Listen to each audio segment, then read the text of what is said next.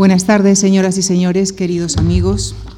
En primer lugar, quisiera expresarles el agradecimiento de la Fundación Juan Marc por su grata, por su cálida compañía a lo largo de nuestra programación de conferencias del primer semestre de este año que culmina esta semana con el ciclo que hemos querido dedicar a Dante. Y para desarrollarlo agradecemos esta tarde la compañía de Rusend Arqués, profesor de lengua y literatura italiana en la Universidad Autónoma de Barcelona. También ha sido docente en varias universidades europeas, especialmente italianas. Ha creado y codirige la revista de estudios italianos Quaderns d'Italia. También es fundador y exdirector de la Sociedad Catalana de Estudios Dantescos. Ha publicado varios diccionarios italiano-español e italiano-catalán y numerosos estudios sobre literatura italiana dedicados a algunos de los principales autores de la Edad Media, del Renacimiento y la literatura moderna y contemporánea, entre los que se encuentra, por supuesto, Dante. También ha escrito sobre la recepción de Dante, así como la de otros autores, en las literaturas hispánicas es responsable de la Red Internacional para el Estudio de la Relación entre Dante y el Arte. Ha traducido a reconocidos autores italianos al catalán y al castellano. En la conferencia de esta tarde, el profesor Arqués nos acercará a la vida de Dante, a su época, así como a algunas de sus obras, y el próximo jueves se centrará en su poema mayor, al que Dante denominó simplemente comedia y que Boccaccio empezara a llamar divina. Y desde entonces hasta hoy, fuente de inspiración de músicos, cineastas, dramaturgos y escritores del mundo entero, hasta Dan Brown y su eh, Inferno, que se presentará en unos días en España, está inspirado en esta divina comedia. Les dejo con el profesor Rusén Arqués y Dante.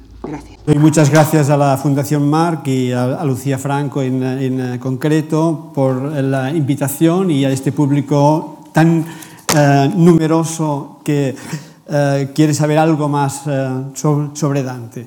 Hoy vamos a hablar de Dante, Alighieri y, y, su tiempo. En fin, la obra de, de, Dante es un punto sin, sin duda de, de llegada porque define de, algún modo la cultura medieval, pero es a su vez una, eh, un, una obra tan innovadora, de una fuerza tan creativa, que eh, anuncia ya estéticas nuevas cuyos ecos, como habéis eh, oído, llegan hasta nuestros días. Es decir, la última aventura de Dan Brown pues, nos pone en plena actualidad. Nuestro objeto de estudio es plenamente actual. A pesar de ello, eh, es una obra irrepetible, como re reconoció el mismo Montale, eh, tan irrepetible como intentar hacer una, catedral gótica hoy.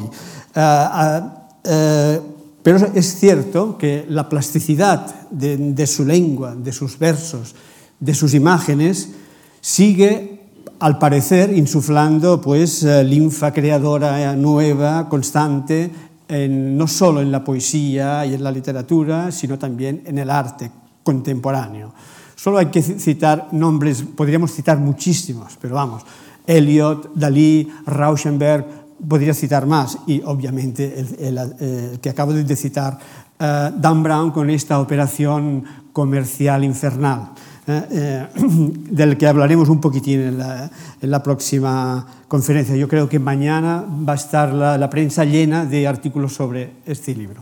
Eh, en realidad, y centrándonos ahora en la obra, eh, digamos, en la vida de, de, de, Dante, muy poco sabemos de, de Dante. Dante es un misterio.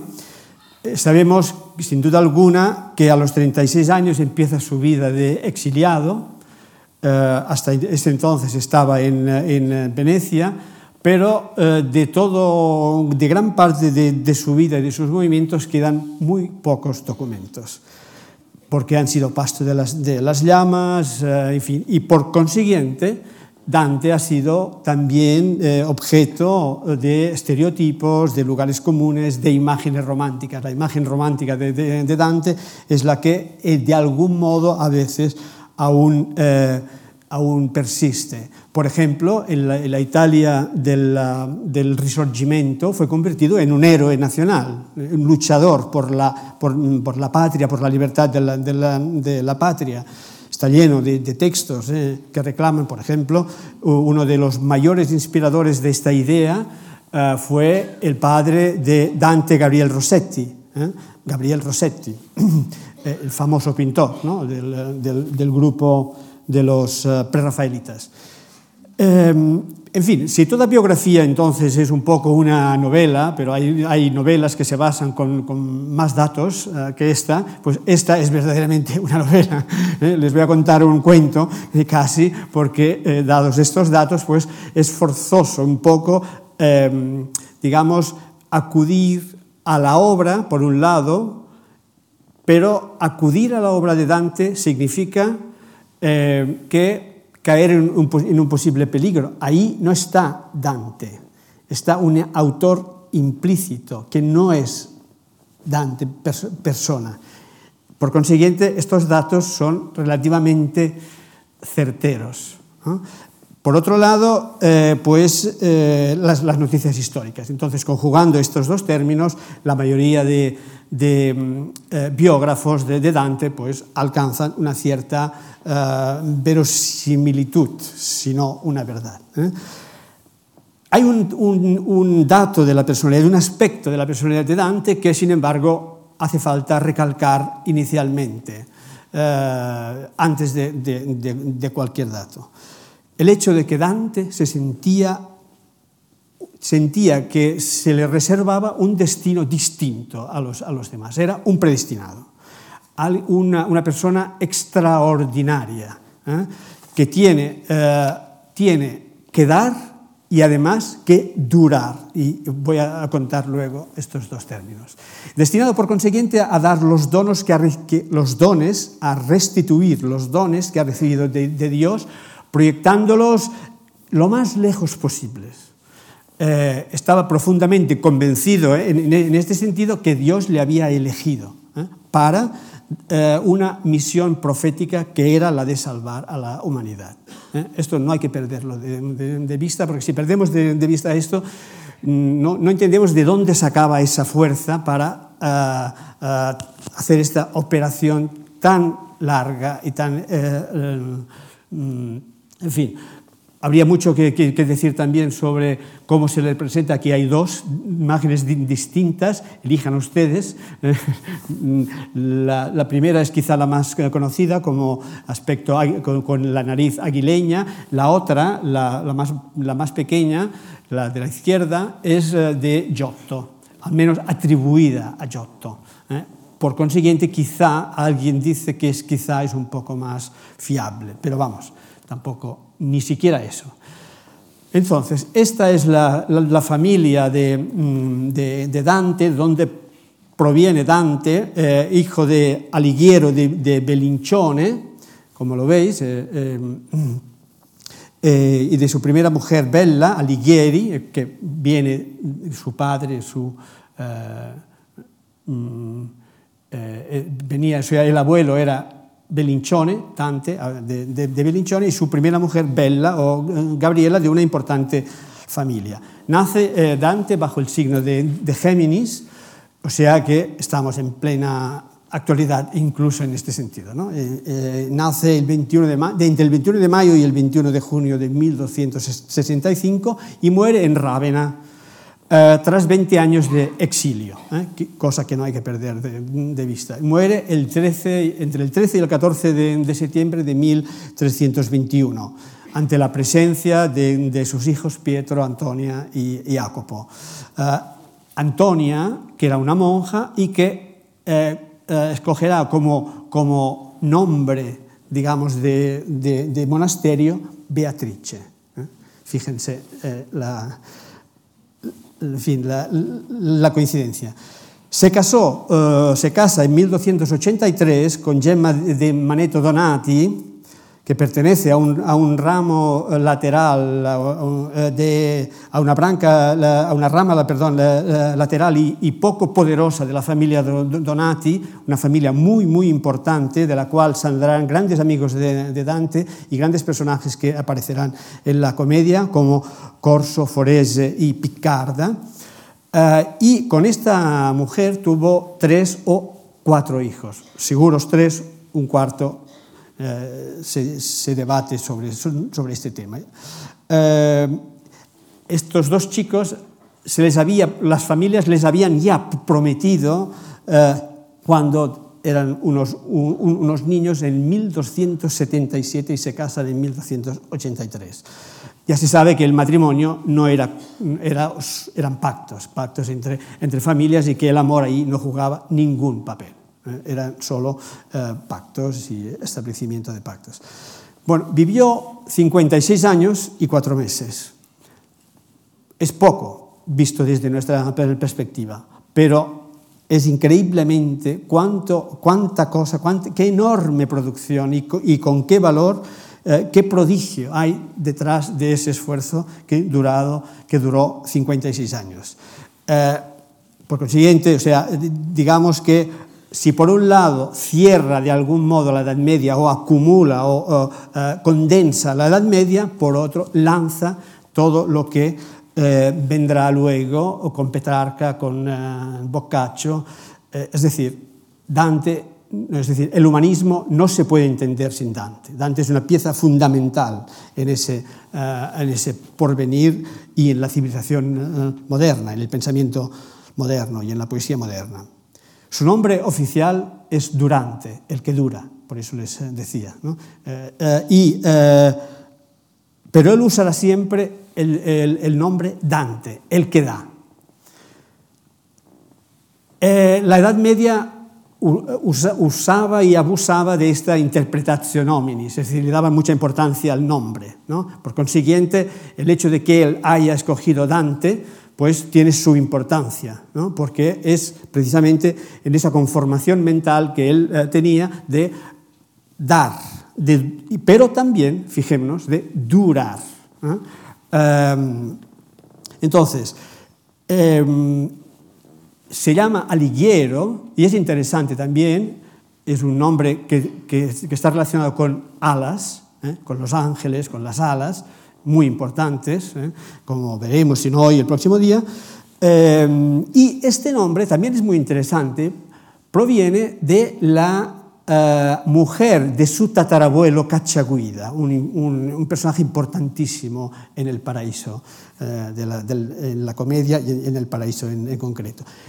Este, esta mujer, es curioso que provenga de la mujer, y mm, hace relativamente poco, uh, bueno, miento, algunos años, salió una, especie de mm, viaje novelado por la, por la parte esta nor, norte de, Italia, en el cual aún ahora se dice de un hijo que es el hijo de tal mujer.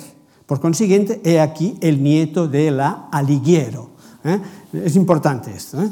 Eh, entonces, si bien es verdad que mmm, Dante hacía gala de, de, su antigua nobleza, la realidad es que formaba parte de una pequeña aristocracia que había perdido casi toda influencia y, y, y mucho más eh, frente al, a, a, la, a, la, pujanza, a la, a la, importancia que estaba teniendo en ese, ya en ese momento la clase burguesa y, y mercantil.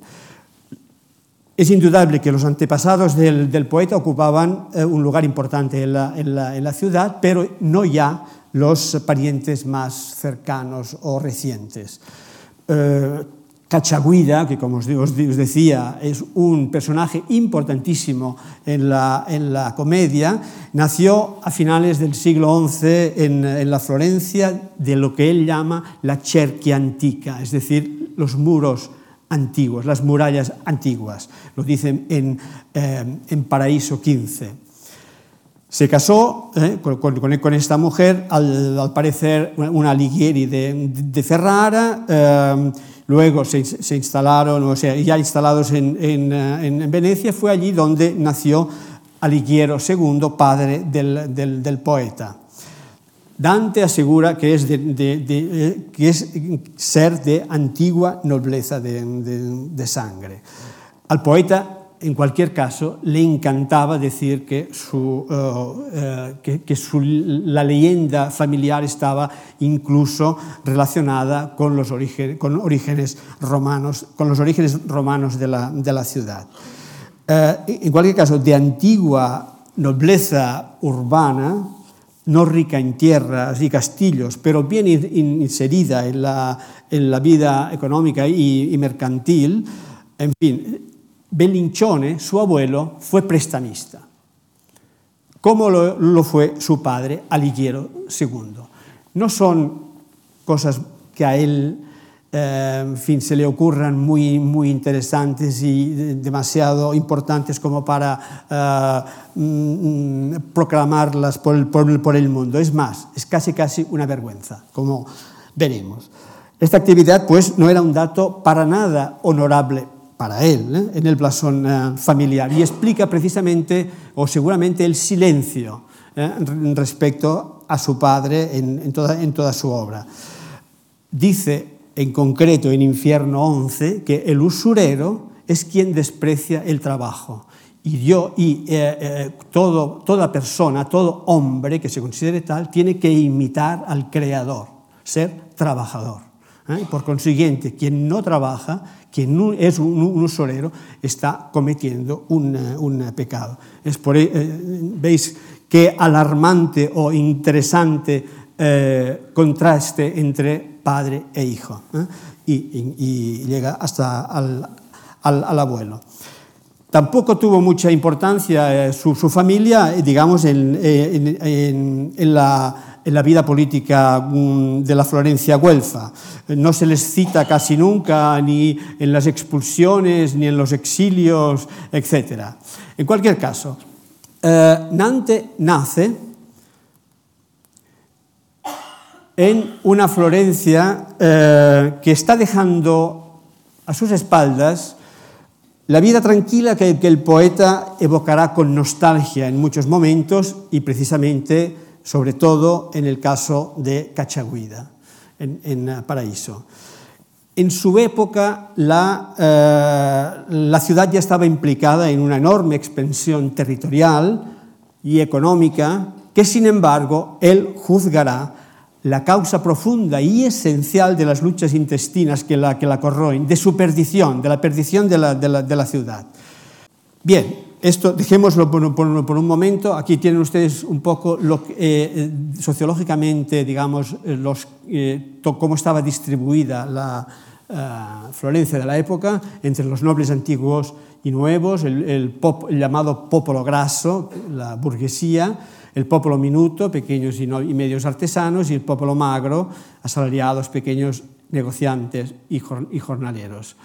Esta, quería que vieran la fragmentación de la Italia de la época, ¿eh? que, lo vieran eh, gráficamente, ¿eh? porque, para que no se asusten de lo que va a venir luego. Es una fragmentación total. por eso el tema de la paz es tan recurrente, tan, tan importante, eh, al cual recurren todos los, intelectuales y, trata, y hay tratados y, eh, intentos de llegar a, esta paz. Y explica también que se llegue a una eh, institución llamada señoría, que es, un, es eh, en realidad un intento de placar los ánimos, de placar la violencia extrema entre unos y otros y por consiguiente buscar a un primus inter pares que ponga y que no sea ni del Partido Blanco ni del Partido Negro. Eh, en fin, estos eh, colores no, no, son casuales, como, como, verán. Bueno, el sur, eh, el sur estaba más eh, quieto porque eh, dominaba en el reino de, de Sicilia y, y, y Puglia, pues un, rey eh, en, en, casi todo el sur y, el, el, estado de la iglesia pues también eh, era menos fragmentado. Bien, eh, nace en ese momento es, y es testigo de esa transformación de la, de, la ciudad, pero por las posesiones que tienen fuera de la, de la ciudad, él también puede experimentar la vida campestre. Y quien haya leído, espero que muchos de ustedes la, hayan leído, la, comedia y otras obras de, de, Dante, pero sobre todo la comedia, verán que está llena de imágenes, eh, digamos, concretas de, las labores, detalles de la naturaleza, de labores eh, eh, labriegas. Voy a poner uno, unos ejemplos que, que, se refieren, eh, por ejemplo, al, al, movimiento que hacen eh, los, los, corderos, a, a, las ranas que se encuentran frente a, un, a una serpiente, o bien cuando el, el, el, campesino vuelve a casa y ve las luciérnagas. ¿eh? Son datos tan concretos, tan exactos, que eh, es, es impresionante. ¿eh? Eh, bueno, no sé en qué, en qué, idiomas leérselo, pero bueno, se lo, leo para que lo entienda rápidamente y, y algunos de ellos lo, lo leo en, en, italiano. Cual salen del redil las ovejillas de una, de dos, de tres, y temerosas están las otras, vista y morro en tierra. Fíjense, no solo el movimiento que hacen, sino, digamos, el gesto, la gestualidad de esas uh, ovejitas que no quieren salir del redil y se ponen morro en tierra. Uh, come le pecorelle escono del chiuso a una, a due, a tre e le altre stanno timidette atterrando l'occhio e il muso. Eh? Bueno, eh, solo otro ya está. ¿eh? Como las ranas ante la enemiga bicha en el agua se sumergen todas hasta que todas se juntan en tierra. Fíjense el detalle, ¿no? Come le rane innanzi alla nemica biscia, per l'acqua si dileguan tutte finché la terra ciascun s'abbicca. Dante todo lo observa, lo procesa y guarda en una memoria que almacena no solo el dato, sino, como han visto ustedes, la emoción y la imagen más viva. Eh, entonces, entramos en ese terreno un, un, poco peligroso en sentido que no quiero aburrirles, pero es complicado, pero hay que entenderlo. Es una de las cuestiones más intricadas, que es esta violencia enorme de la Italia de la época, que hay que aclarar, eh, pero no, no meterme en, en, un lío y no meterles a ustedes en, en, en un lío. Um, es decir, hay, uh, el, el, el, proceso inicia en, Alemania, donde eh, los partidarios eh, de, mm, de, los uh, Hohenstaufen, eh, serán llamados gibelinos. Gibelinos, ¿por qué? Porque hay, son señores de, o entre ellos hay los señores del castillo de Weiblingen.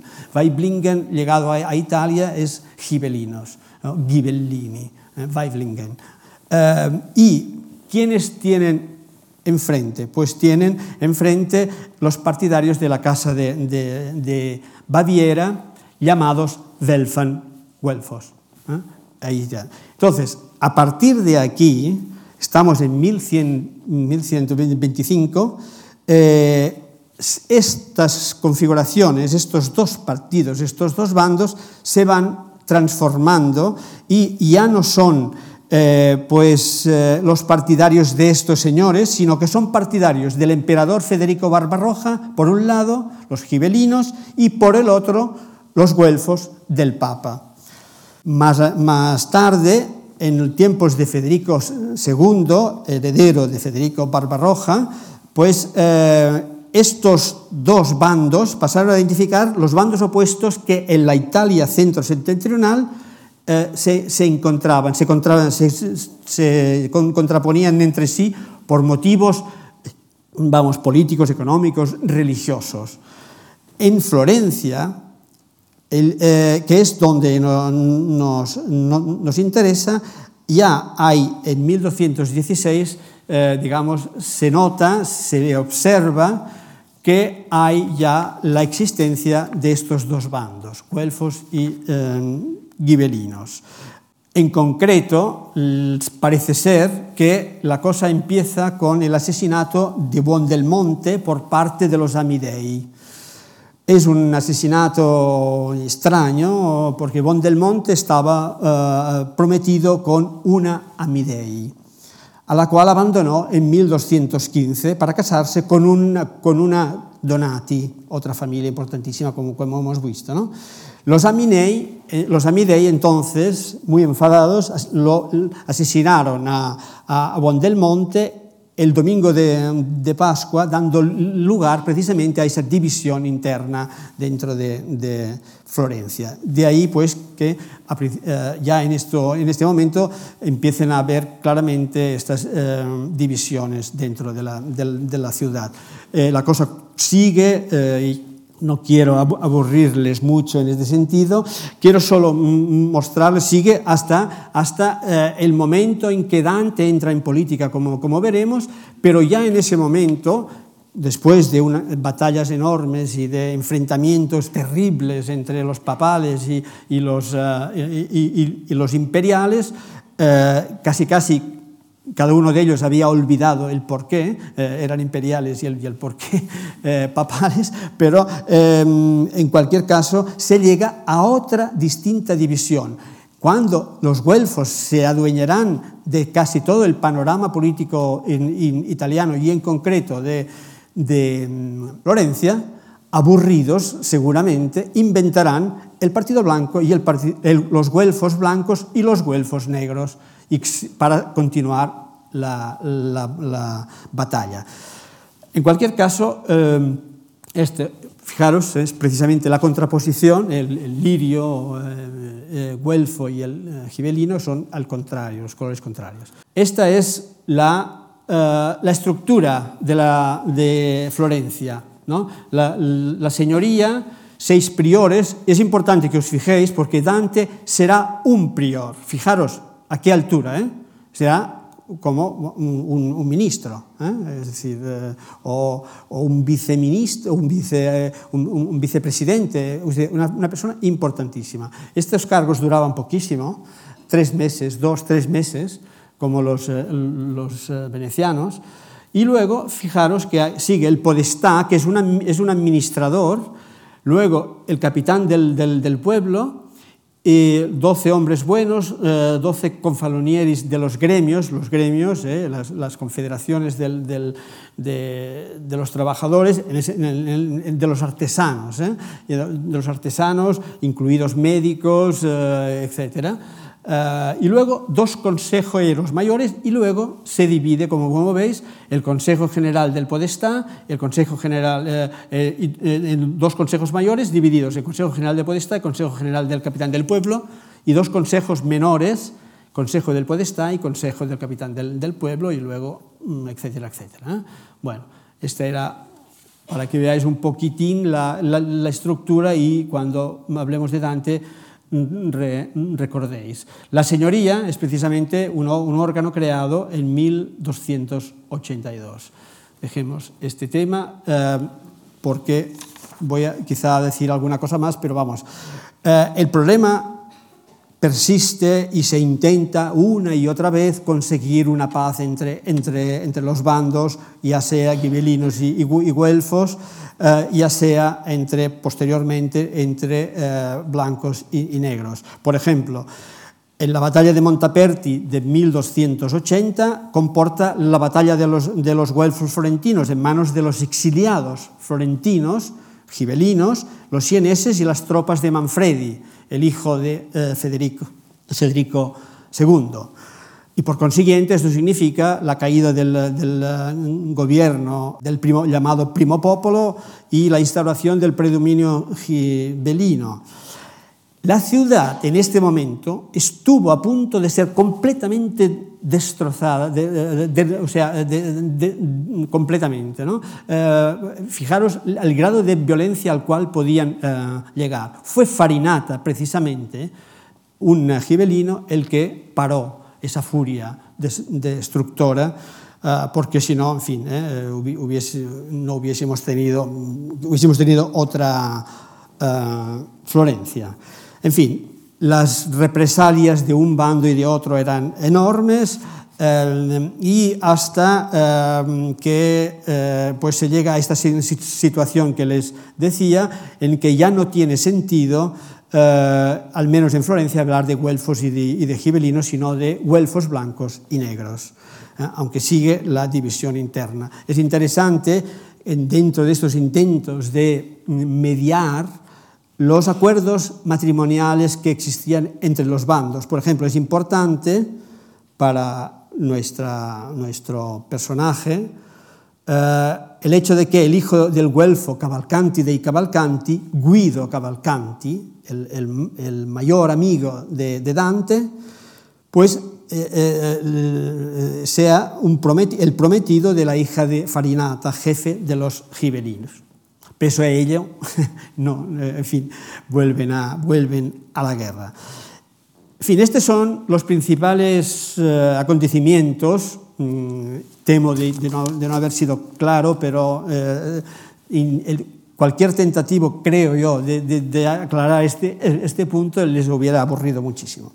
Eh, él asistirá a, esas, eh, a esa violencia enorme, a esa pasión política, en, en el fondo, a ese clima de verdadera guerra civil que, eh, que, implica una violencia enorme de todos contra todos, de una ciudad contra la otra, de una clase contra la otra, de un partido contra el otro, incluso de una, eh, de una orden monástica contra la otra, por ejemplo, franciscanos contra dominicos. Una pasión política ciudadana extraordinaria que se en don, donde, eh, la cual se fraguará la pasión y el compromiso del joven Dante. Bien, me he anticipado y les he puesto esto. Este es un florín. ¿eh? Es, uh, digamos, por decirlo así rápidamente, el dólar, el dólar ¿eh? de, de, esa época. Eh, en esta época se asiste, como ya les decía, a una enorme explosión de las actividades económicas eh, y que encuentran apoyo, se basan eh, en el florín, creado en 1252 y que se convirtió en la primera moneda oro de Occidente, de la Europa occidental, gracias precisamente al valor constante tanto de su peso como de su liga cosa que eso aseguró una extraordinaria difusión en la Europa del Norte y en todo el, el, el Mediterráneo. A través de, de, esa moneda se hacían las transacciones económicas más importantes, los pagos más importantes y los préstamos internacionales. Precisamente fue uno de esos préstamos que uno de los banqueros más importantes, la, familia Bardi, el banco de la familia Bardi, para la cual trabajaba el padre de Boccaccio y el mismo Boccaccio.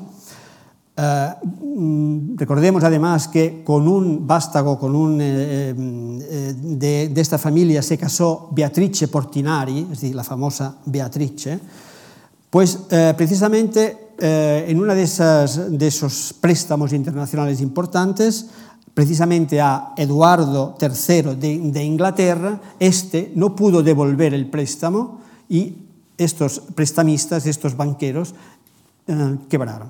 ¿eh? Es decir, fijaros la importancia de esa, de, de esa economía eh, del florín y eh, de, de, esta clase eh, financiera, etc. Bueno, el incremento de la riqueza es muy notable en, esta época el comercio, las manufacturas, las finanzas se expanden al mismo tiempo que, que, la, ciudad. Y es, una Florencia que parece haber, haber, haberse vendido al florín, dice Dante mismo, y que está dominada por los lobos, ¿eh? como cree Dante, es decir, por una clase hambrienta que solo mira al provecho. Florencia no era un centro cultural, digamos, importantísimo, todavía no existían eh, ni el campanario de Giotto, que vemos ahora, ni la cúpula de Brunelleschi, ni tantos otros palacios e, e iglesias, como Santa María Novella o Santa María del Fiore, porque seguía siendo esencialmente una ciudad medieval, aunque no pequeña. ¿eh? Ya en ese momento eh, contaba con 50.000 habitantes. Um, inicia en ese momento su época de transformación a una verdadera metrópoli europeo. En 1285, esta era la Florencia de la que os hablo, eh, en la, línea marrón o, eh, o Siena, eh, y en cambio esta será la Florencia de 1333 con 8 kilómetros de perímetro de muralla, con 100.000 personas que eh, vivían ahí. O sea, en poquísimo tiempo, fijaros qué enorme, qué enorme incremento demográfico. En ese momento se inicia la construcción. Esta es una imagen de Florencia, pero ya más tardía, de 1400, ya por consiguiente con eh, estas cosas que les he dicho que no estaban, que aún no estaban.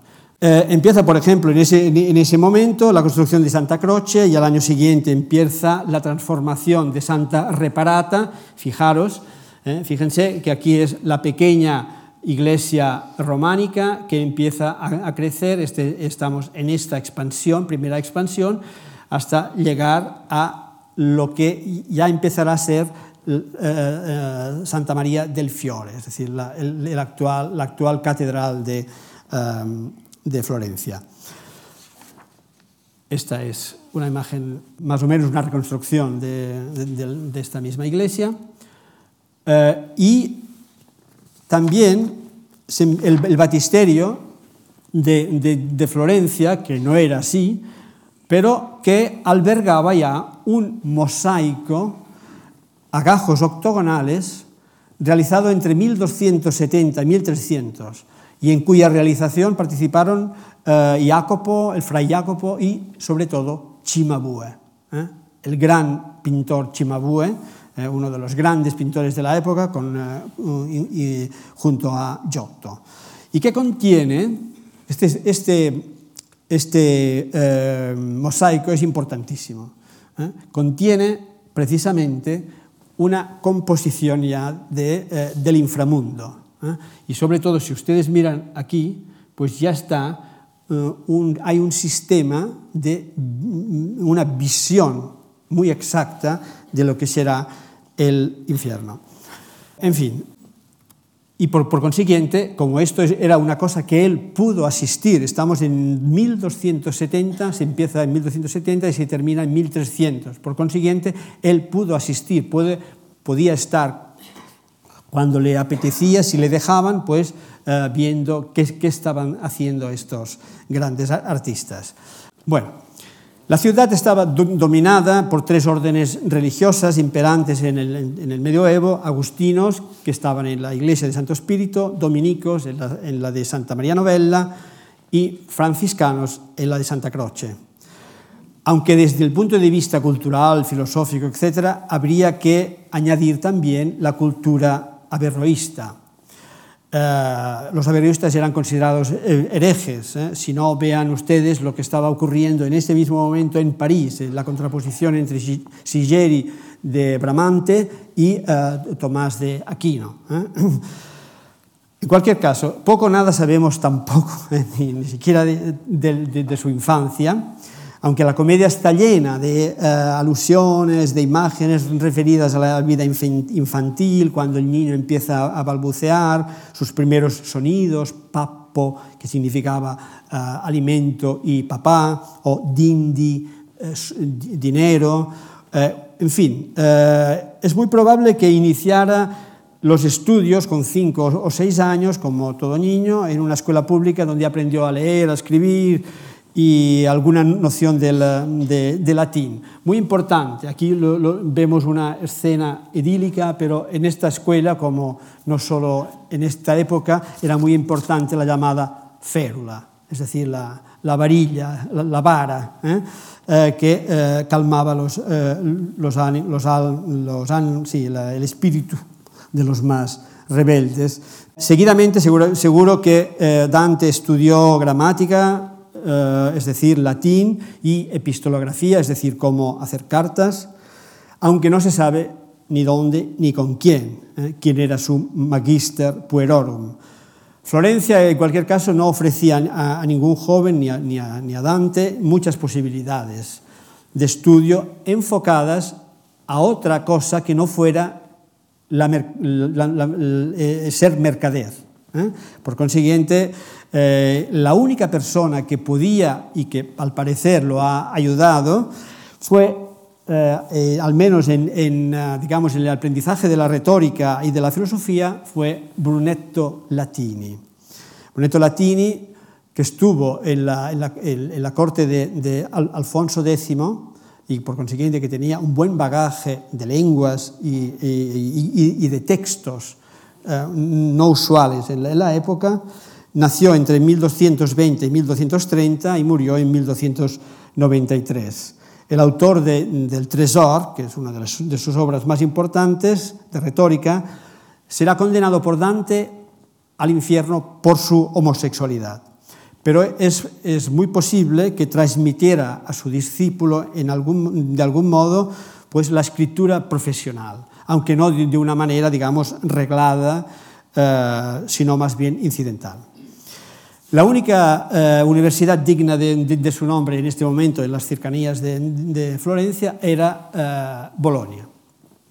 Y al parecer, nos lo dice un soneto en el que habla de la Torre Garisenda, una de las dos, torres que quien haya estado en uh, Bolonia están en el centro mismo de, la, ciudad, pues eh, nos lo dice un, um, un, soneto en el que habla de esta Garisenda y que se pierde en la belleza de la Garisenda y no ve, en cambio, las bellezas que, eh, las mujeres bellas que están al lado de, y, bajo esta, esta, torre. En cualquier caso, si estuvo en, en Florencia, como al parecer eh, se dice, pues fue algo muy importante que, porque aunque no asistiera a ningún curso universitario, conoció a, determin, a determinadas personas y determinados textos que serían fundamentales para su preparación.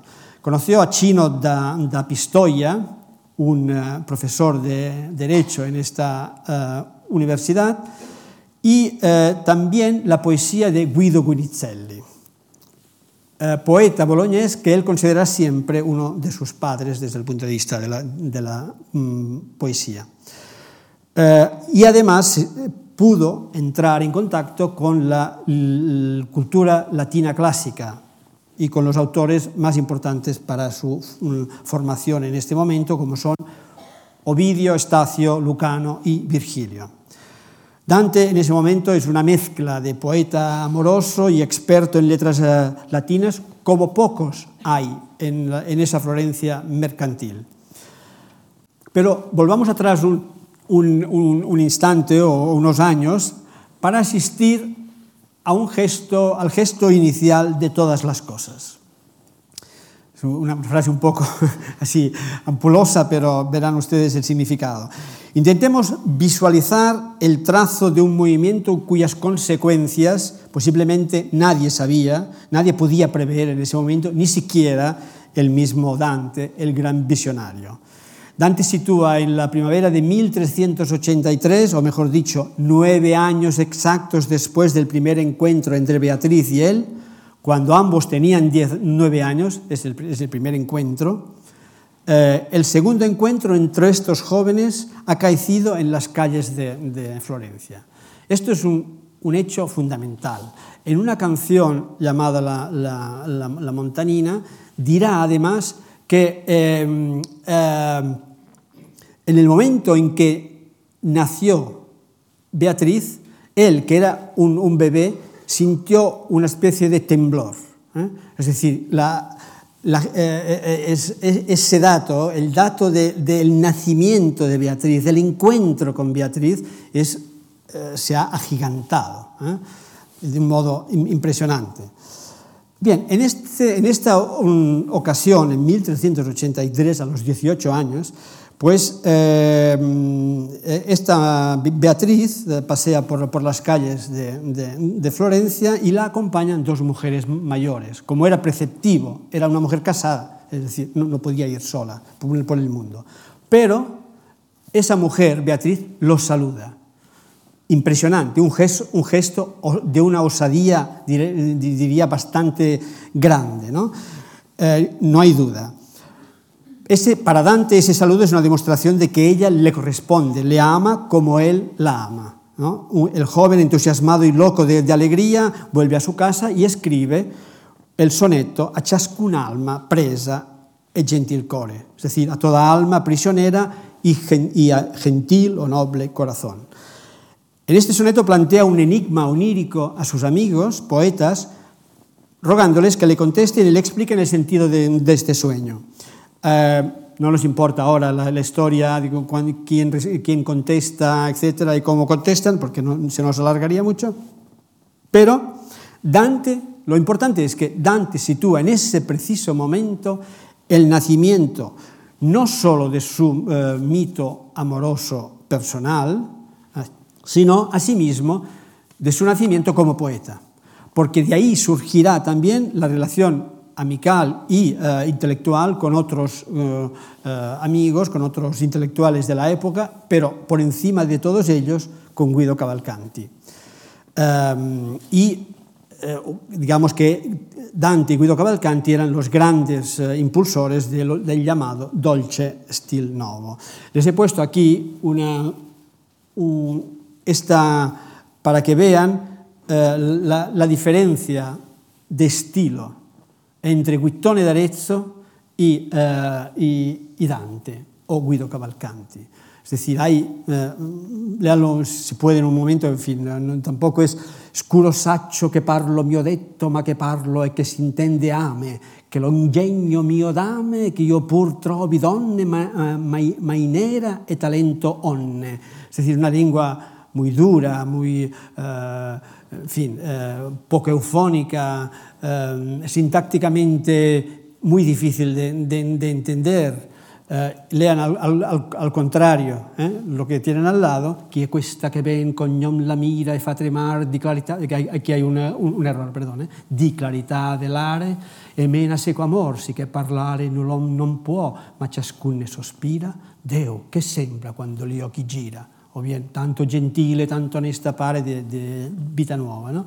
tanto gentile, tanto onesta pare la donna mia, quando ella altrui saluta, con ogni lengua de ventre mando muta e gli occhi non lardiscono di guardare. Eh, en fin, la diferencia es eh, importantísima. En realidad, eh, en fin, él dice que, que empezaba Uh, había empezado aquí, en realidad su labor poética había empezado mucho antes, por medio de experimentos relacionados con el gusto de la poesía siciliana y con, uh, también con la poesía, toscana anterior, o bien con el diálogo entre estos escritores de, de este círculo de, de, los llamados Fedeli d'Amore y un poco más uh, amplio incluso. Eh, la, la, risposta a ese ambiente di Guittone d'Arezzo, a ese, eh, eh, eh, eh, la buscan estos autores en Bologna, en Guido Gonicelli. Y eh? un, un texto, una, una, canción, una famosísima canción di Guido Gonicelli, Al cor gentil rempaira sempre amore, al corazón gentil acude siempre amor, se convierte en el programa ¿eh? Eh, sobre el cual se construirá pues, todo este tipo de, poesía de, la, dulzor, eh, de la expresión dulce. Una poesía de amor y dulce. Entonces, este será el programa de esta nueva generación de, de poetas, porque en este texto se establecen algunas premisas importantísimas.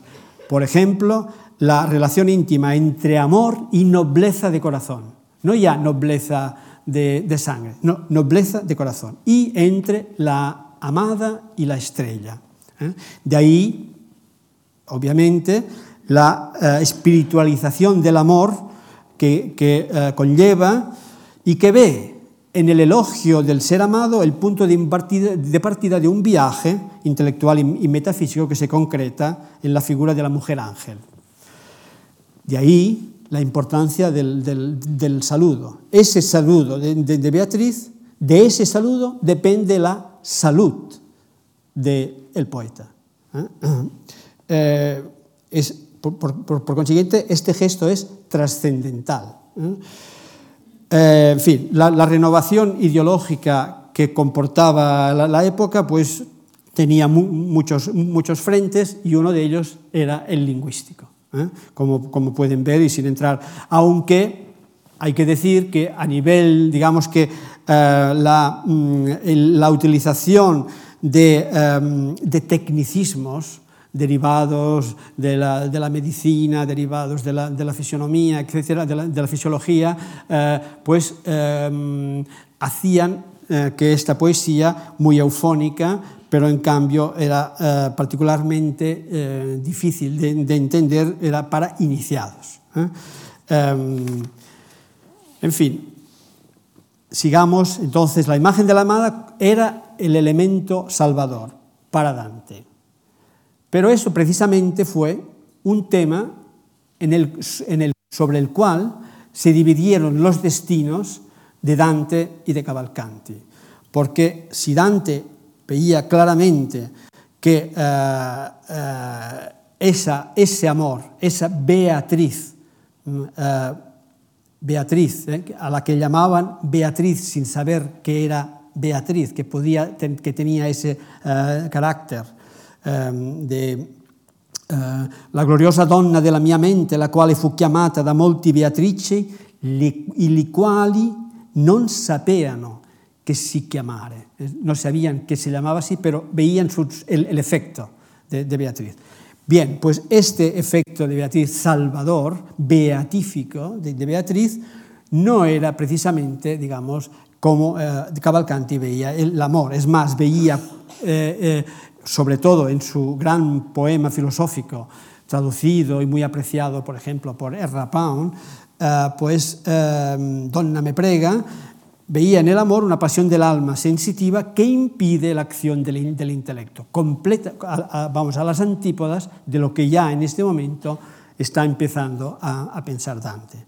Bien, la, la Vita Nuova.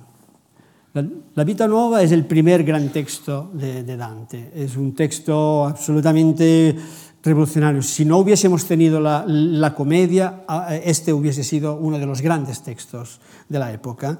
Um, la Vita Nuova, escrita probablemente entre los años 1293 y 95, se compone de tres tipos de, de, de texto. 31 poesías, unas prosas encargadas de relacionar narrativamente los poemas entre sí y unas descripciones racionales que explican la estructura y el contenido de cada poesía. Voy a detener un momento en esta última cosa, la, estructura. Fijaros que eh, una de las cosas que decía esta generación a la anterior es decir, no sabéis ni siquiera explicar lo que estáis diciendo, lo que estáis escribiendo. En cambio, ellos decían, lo podemos explicar perfectamente. Es una estructura racional, un silogismo. ¿eh? Eh, la, gran relación entre eh, el soneto que se inventa en, en, en Sicilia un poco antes y, y el, los silogismos de la, de la, de la lógica, pues es, uh, es impresionante. ¿eh? Uh, entonces, esta estructura racional quería decir que el poeta sabía perfectamente lo que estaba diciendo y que lo decía como él quería. ¿eh? Había un, un, un dominio. Um, entonces, se trata de un prosímetro una estructura revolucionaria, innovadora, que debe mucho al boecio de la consolación de la, de la poesía, en la que se da el mismo, uh, la misma conjunción de, po de, poesía y comentario, y a las rasos y vidas de los uh, trovadores. En un determinado momento, es decir, todo el corpus de los trovadores se encuentra, uh, digamos, se, concreta en unas antologías en las cuales pues hay la vida del, del, trovador con una serie de razones por las cuales ha escrito esta poesía. Esto incide también muchísimo en uh, la estructura de, este libro. En él obviamente se narra la relación amorosa entre Dante y, Beatriz um, y no solo empieza esta nueva visión de, un, de, una mujer y del amor, sino también el, un nuevo, el descubrimiento paulatino y progresivo de un cierto tipo de poesía uh, a través de una serie de etapas que lo van alejando cada vez más de la poesía cavalcantiana y de él mismo, de su propia poesía, de la que ha estado escribiendo hasta, hasta ese uh, momento. Um, la Vita Nuova se cierra con un, un, un, propósito, propósito de hablar de Beatriz del modo y de la manera más adecuados posibles. Y para eso tiene que parar su, su, actividad poética, dedicarse a, estudiar para luego retomar del modo que él considera más oportuno eh, su eh, descripción, su eh, prof profundización en la idea del significado de, Beatriz. dice in concreto, non dire di questa benedetta infino a tanto che io potessi più degnamente trattare di lei. Fin, la obra eh, tiene, halla su articulación y su significado profundo en el número 9, el, equivalente a la perfección trinitaria, 3x3, de manera que son nueve los años eh, que transcurren entre el primer encuentro y el segundo. Eh, en esta ocasión eh, Beatriz le saluda a la hora fermamente nona di quel giorno, es decir, a, las nueve. ¿no? Ya en casa el sueño lo despierta a, a prima hora delle nove ore delle no, del, nella notte, es decir, eh, se va repitiendo el número nueve. ¿Por qué? Porque eh, esta, la relación que hay entre Beatriz y el número 9 es, es, eh, eh, es porque Beatriz es un milagro, es la cosa eh, venuta da cielo in terra, per miracol mostrare. ¿eh? Ahí está el, eh, es lo que, eh, ahí está el significado. ¿no? Eh, y lo es en la, en la medida de que esa mujer es verdadera y símbolo, encarnación del símbolo, figura auténtica. ¿Eh? En ese sentido, eh, todo en Dante se convertirá a partir de ahora en figura concreta y simbólica. En fin, eh, es importante pues, la, el hecho de que esto acontezca en un, eh, determinado punto concreto de la, en, un determinado punto concreto en, en Florencia. Beatriz muere en 1200, 1293 y en este sentido este, este libro se divide también en dos partes.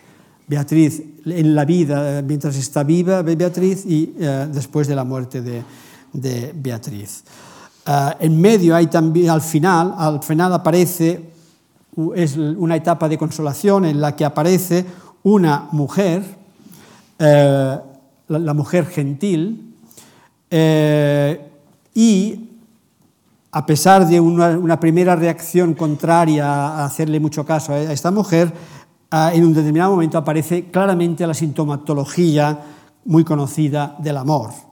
Por consiguiente, la compasión, la seducción de la palidez amable, la voluptuosidad, etc. Es una traición a toda regla, ¿eh? una traición eh, que Beatriz le echará en cara en el paraíso. Eh, en cualquier modo, de cualquier modo, eh, Dante nos enseña de este modo las dificultades, eh, el dolor, eh, las dudas, la zozobra, etcétera, que eh, de este camino que tiene que conducir al hombre, que tiene que conducir al hombre Dante al vientre mismo del enigma que, representa Beatriz y que en ese momento él no sabe explicarse. Bueno, volvamos a, un dato político para que ustedes sepan algo más de, Dante, o sea, dejemos estas, profundidades para, y ya las, volveremos a ver quizá el próximo día. Eh, entonces, Dante tiene, eh, tiene una buena actividad eh, política eh, junto con esos ejercicios eh, poéticos que, que hemos visto, participa en primer lugar en empresas militares en 1289, o sea que hay que verlo como un guerrero a caballo. Y eso lo hace porque es su deber ciudadano, el deber de todos los jóvenes eh, de florentinos. En una epístola perdida, pero que mm, han llegado, de la cual han llegado unos fragmentos a través de Leonardo Bruni, Dante evoca la batalla de Campaldino y el miedo atroz que sintió. Una leyenda dice que, eh, el fantasma de un compañero eh, de armas que acababa de, morir le dio la primera idea del, del poema. Este personaje dice, cálmate, no tengas miedo, le decía el alma del guerrero, porque no es casual que me envíen de una luz del universo para contarte lo que entre esas dos vidas vi durante estos tres días. ¿eh? En fin, eh, si, es, mm, si no es verdad es igual, pero en fin, es importante la vivencia que él tuvo de, una vez más, de esa violencia y mm, quizá de eh, las reflexiones sobre a dónde iban todos estos muertos. En Caprona mismo se enteró de la muerte por hambre de uno de los personajes más importantes del final del infierno, Me refiero a Ugolino de la Gerardesca, lo, lo podéis encontrar en Infierno 33. En fin, eh, Dante tuvo además eh, un papel importante en la política, como ya, ya les he dicho. Fue miembro del Colegio de, de, Priores entre los meses de, julio, de junio y agosto de 1300 y hizo lo que pudo para calmar eh, la violencia entre dichos partidos, aunque no lo suficiente. Luego se acerca a los blancos a los güelfos blancos y en octubre de 1301 va a Roma en una misión diplomática ante el Papa Bonifacio VIII. Bonifacio VIII había sustituido al famoso estos días, bueno, ya, no tanto ahora, ya, hemos perdido la, noticia, pero Celestino V, Celestino V, porque fue el que hizo, el que dejó de ser papa, el que dimitió ¿eh? Entonces, pues todo el mundo se acordó de él en el momento en que eh, Benedetto eh, pasó, eh, digamos, la, la pelota a, a, a Francesco. Eh, eh, bueno, pues entonces este hombre es un jurado enemigo de, de, de Dante, es el que él considera el mayor culpable, el lobo mayor.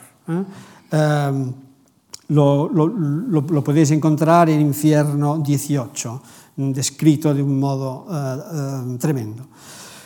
Bien, al cabo de, de, un mes los negros se apoderaron de la ciudad con la ayuda de Carlos de Valois y él fue condenado a muerte. Dante no volvió nunca más a Florencia. Uh, se quedó en este momento eh, por, eh, por, por, algunas partes no muy concretas de, de, Italia, pero su carrera política, está claro que su carrera política quedó frustrada sin haber podido tener la influencia necesaria o que él hubiese querido eh, sobre la, la situación. Um, quizá perdimos a un político, no sabemos de qué talla, pero sin duda eso le dio tiempo para escribir uh, su grande obra. Um, es indudable, sin embargo, que ahí eh, se definió esa gran vocación política eh, de Dante en el sentido más noble del, término. Su poesía misma nace precisamente de ese compromiso eh, con la alta misión del hombre en el mundo, eh, cuyo destino es conjun conjuntar la belleza del universo con la del mundo. Sus objetivos en el mundo eh, serán la paz, es decir, la felicidad terrenal y la exigencia de, de libertad es indudable que este programa no lo, no lo pudo ni no, no, lo hubiera podido realizar nunca, digamos, en la realidad. Pero sí que lo habrá alcanzado a nivel literario en la comedia. Entonces, bien, eh, en el exilio, este largo exilio de 20 años, pues le llevó a muchas ciudades, Treviso, Padua, Um, la vida hay que recordar que la vida de un, de un exiliado florentino condenado a muerte eh, por su propia ciudad, pues era di, difícil de, llevar, porque él se movía alrededor, más o menos, alrededor de, de, de, de, Florencia y no sabía nunca de qué lado estaban los señores con los que eh, iba o si le identificaban como, como, como, güelfo o como blanco. En fin, dependía mucho la, de, las alianzas de cada momento. Por consiguiente, no era Uh, digamos, por decirlo vulgarmente, moco de pavo, ¿eh? viajar uh, en, en, ese momento y uh, aceptar algunas in, in, invitaciones. Se sabe que en 1303 viaja a um, Verona en representación del, del, del, gobierno blanco para hablar con un personaje importantísimo, Bartolomeo della Scala, el señor de eh, Verona. Y se, se, está ahí, se queda ahí hasta, eh, hasta bien entrado el 1304. ¿Por qué de esa larga uh, estancia ahí, permanencia ahí? pues seguramente hay que buscarla en la biblioteca extraordinaria que hay en ese momento en la ciudad y de la cual uh, Petrarca nos contará maravillas, porque encontrará ahí una cosa que cambiará la literatura un, del, del, del, humanismo, las cartas de Cicerón. Eh? Por consiguiente, eh, es, es, es, posible que... Um, uh, en fin, se haya quedado ahí por eso, eh? por esta razón. Eh, sigue obsesionado por eh, su profundo mm, deseo de, de paz, eh, hace mm, determinadas cosas, re redacta una epístola que envía a, un enviado del, del Papa, Nicolás eh, degli Albertini da, da, Prato, da Prato, en la cual pues, subraya eh, la necesidad de la, de la paz. Al parecer, pasa algún tiempo en Bolonia, un par de años, 1304-1306, sería, si, si, este dato podría estar corroborado por el hecho de que eh, vuelve a los estudios filosóficos y retóricos de los que saldrán casi en, un inmediato eh, el convivio y el de Vulgari Elocuencia, dos obras eh, fundamentales, pero que quedaron en, estado, digamos, de, proyecto. El, el, convivio. Perdón, me, me, he quedado un poco atrás con...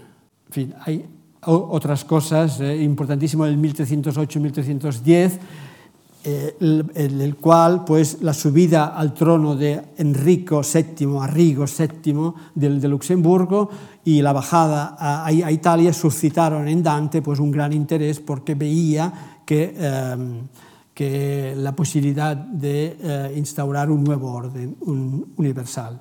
Eh. Fijémonos que ya aquí ha dejado de ser güelfo, está virando absolutamente hacia el imperio, la necesidad del, del, del, del imperio. En este sentido, escribe también en 1311 una furibunda epístola contra los florentinos por el hecho de no querer subyugarse al emperador. Este es un poco el, un, el, uno de los movimientos, eh, algunos de los movimientos que hizo Dante durante eh, estos años. Esto es uno de, de los movimientos que hará en, eh, en, la, en eh, Lunigiana, pero al cual volveremos luego. Y estas son eh, las obras y algunas fechas aproximadas. Pero detengámonos, luego ya las volveremos a ver en cualquier caso, eh, detengámonos un momento en el, en el convivio. El convivio es una obra escrita, es una obra en, en poesía, escrita en poesía y en prosa. Entre los años 1304 y 1308 alterna como la, la Vita Nueva, prosa y poesía. El proyecto inicial preveía 14 canciones y sus respectivos eh, comentarios, es decir, una obra enorme, ya lo es ahora, pues, fijaros, eh, imaginaros ya pues, eh, si, si, la hubiese terminado.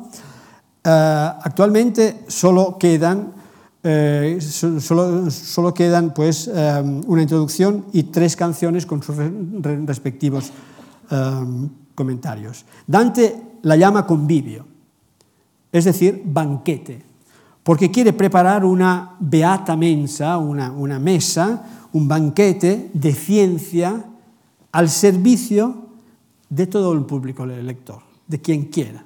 ¿eh? Es decir, por eso está escrita en lengua vernacular, en vulgar, ¿eh?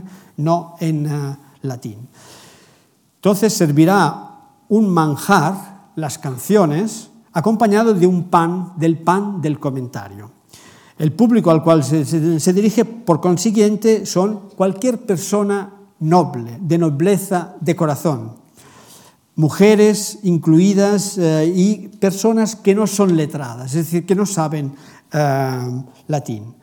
Dante reconoce la inferioridad de la lengua vernácula con respecto a la, a la latina, aunque eh, la defiende por ser la forma de hablar natural y que puede ser tan noble como la, la latina. En fin, eh, pasa una, una, serie de...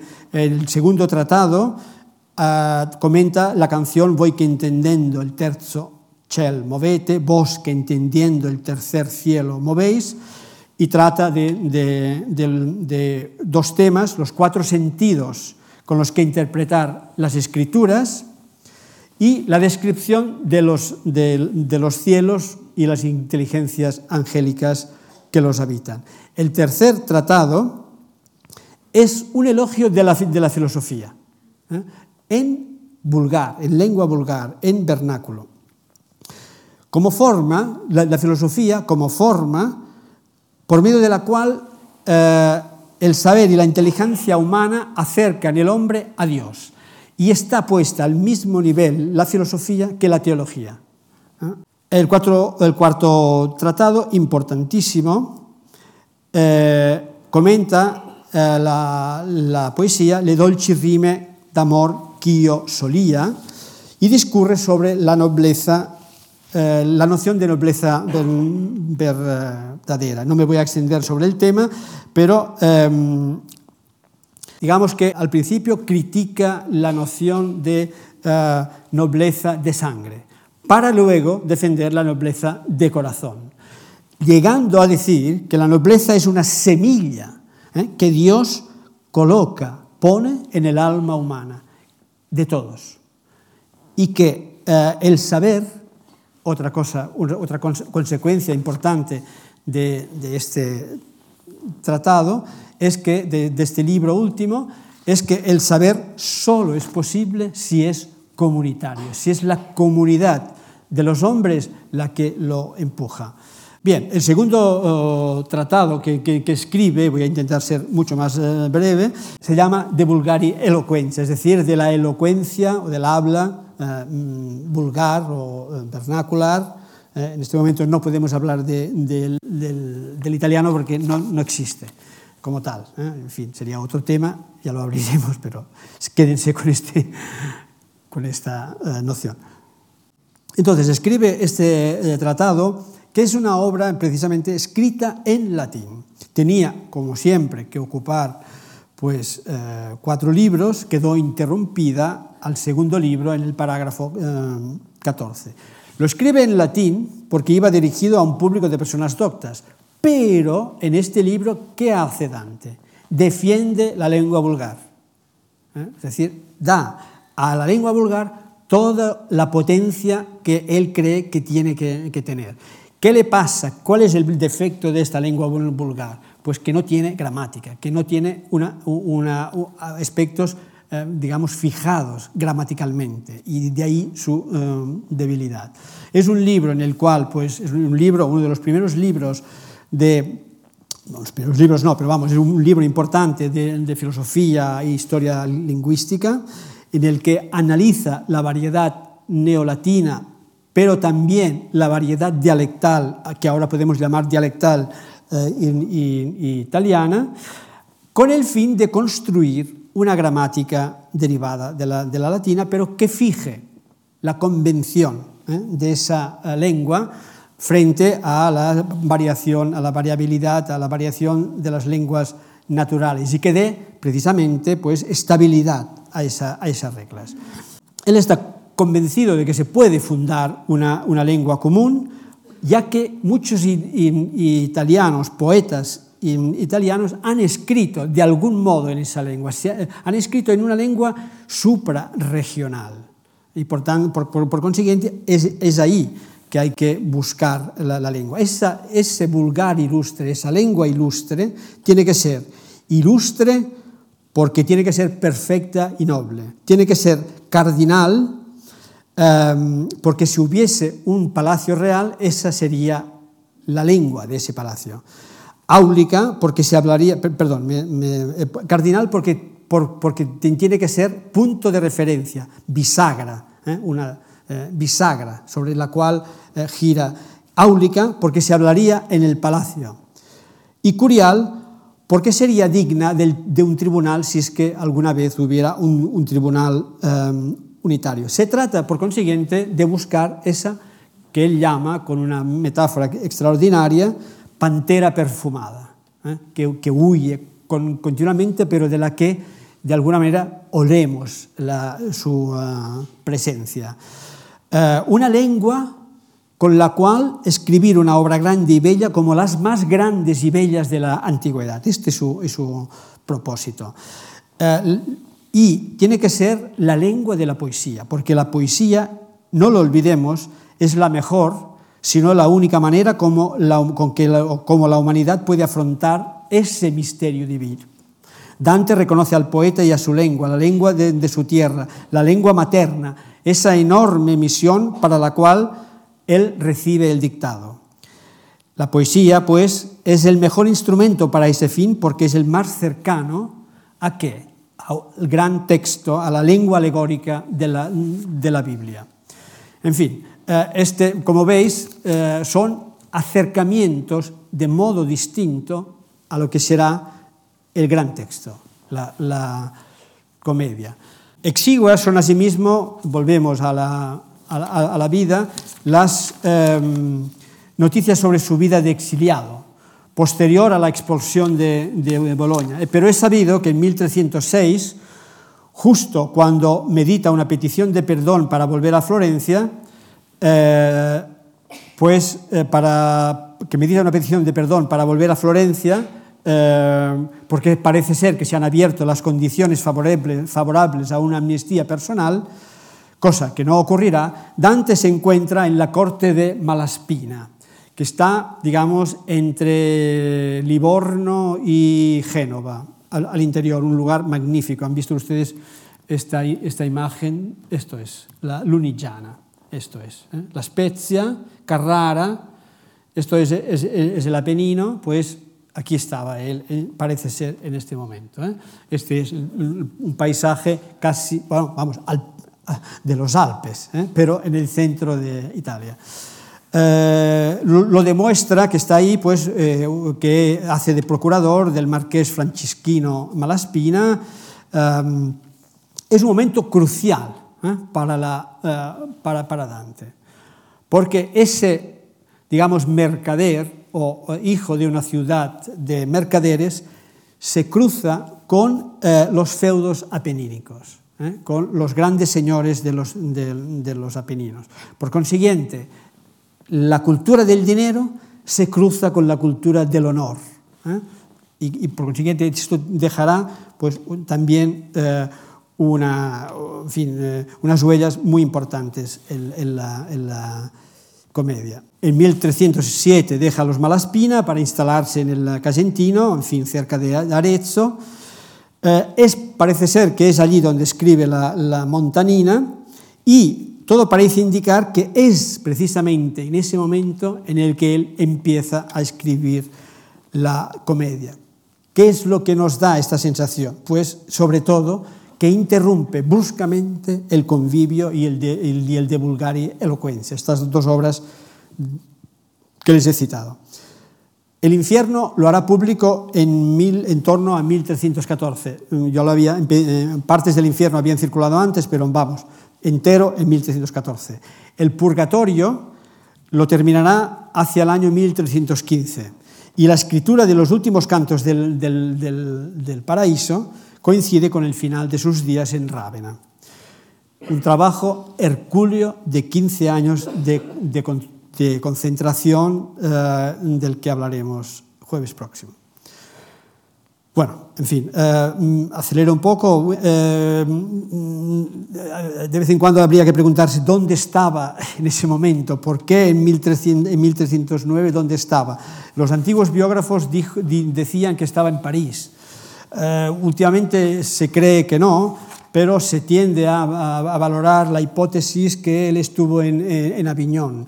Eh, lo probaría, digamos, la descripción que hace de Arles, del, del cementerio de Arles en Infierno 9.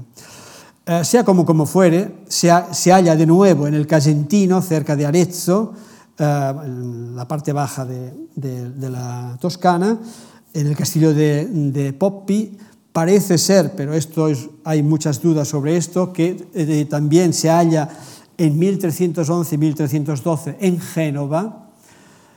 Lo dice Petrarca, y de Petrarca no hay que fiarse mucho. ¿eh? Por consiguiente, eh, no, no se sabe. Si fuese así, habría coincidido allí con el emperador Enrique VII de, Luxemburgo. Uh, en ese momento que, le, que, hemos leído antes, en el cual el emperador, uh, después de planear ya bajar en Italia, había bajado efectivamente y uh, empezaba, digamos, quería irse a coronar a, Roma, siguiendo una, una vieja tradición. En ese momento, Dante escribe aún tres epístolas importantes, una filoimperial, la quinta, dirigida a la clase política de toda la península para que acoja al emperador como enviado de Dios, una segunda a los florentinos soberbios y una tercera al mismo emperador, eh, pidiéndole que baje inmediatamente a Florencia y la ocupe. Eh, en fin, como, como se, ve, se puede ver, Enrico VII representaba, jugaba un papel importante en ese momento. Desgraciadamente para Dante, o afortunadamente para nosotros, eh, y para él quizá, el emperador morirá de un modo imprevisto en Siena en 1313 y será un golpe, un golpe durísimo para los sueños filoimperiales o proimperiales. Um, es interesante la carta onceava en la que, que escribe Dante a los, uh, la epístola que escribe a los cardenales italianos expresándoles su desilusión y el hecho de que eh, sus ideas no alcanzan ni, ningún tipo de, uh, resonancia social.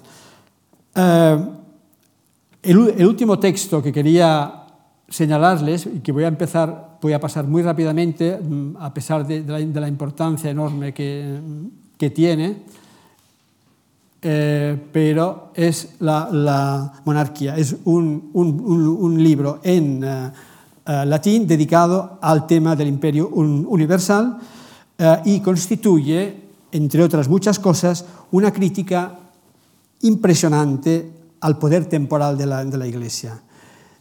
Dante dice, la Iglesia tiene que renacer pobre porque tiene que educarnos para salvar nuestra alma. Es imposible, es un monstruo eh, dicho a la latina, que la Iglesia obedezca a dos dueños, al poder temporal y al poder, en cambio, eh, mm, espiritual. Porque en este caso yerra, se equivoca, pierde su misión esencial. Eh, de ahí que el santo de Dante, el santo particular de Dante en ese momento sea Francesco, el esposo de la, mm, pobreza, al que dedica el canto 11 del, del paraíso. La iglesia pobre es la única capaz de combatir y expulsar a los lobos que se sientan en la silla mm, pontificia.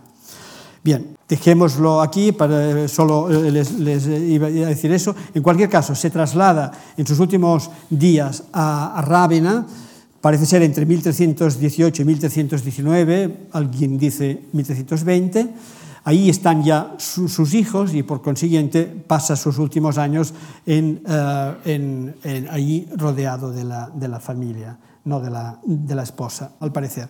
Escribe aún en ese último periodo unas bucólicas en, en latín, serán sus últimos uh, textos poéticos, con, digamos, con la idea que le había, con la, digamos, de convertirse en un poeta coronado eh, que eh, él era una de las ilusiones mayores que hubiese eh, tenido.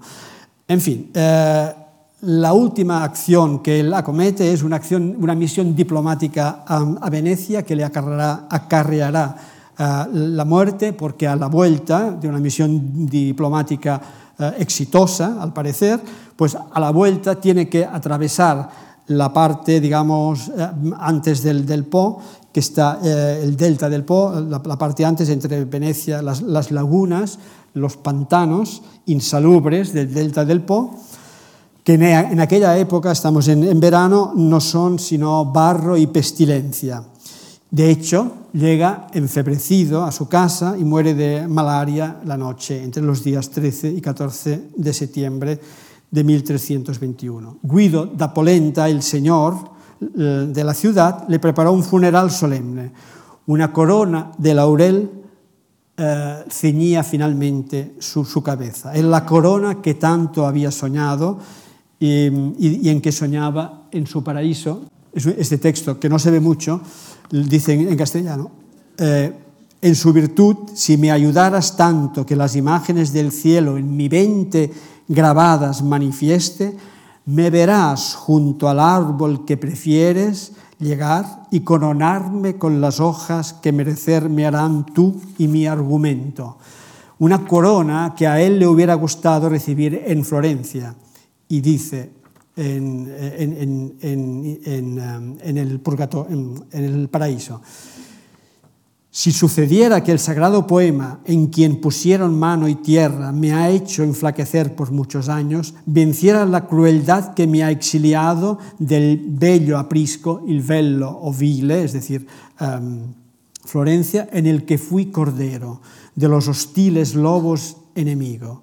Con otra voz entonces y cabellos, poeta volveré, y sobre la fuente de mi bautismo habrán de coronarme. ¿eh? Este era el sueño ¿no? escondido de, Dante. Sin embargo, nunca más volverá a Florencia, ni siquiera muerto.